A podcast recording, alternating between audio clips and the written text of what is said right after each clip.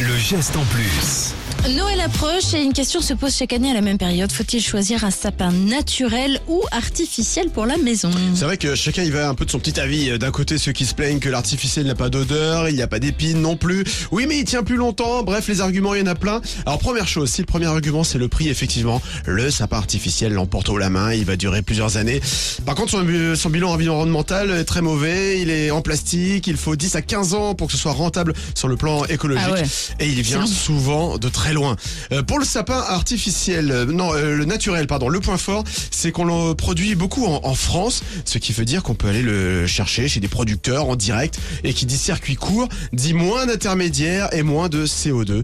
Et sinon, la solution, c'est de faire son sapin soi-même. Oui. C'est économique, écologique, soyez original. Il y a plein de tutos en ligne en plus pour vous aider et vos enfants vont adorer et vous ferez sensation auprès de vos invités. Bon, On va faire preuve d'originalité cette année. Je Pourquoi suis sûr que t'es plutôt dans cette team-là, toi, non? Ouais, avec euh, notamment des, du bois.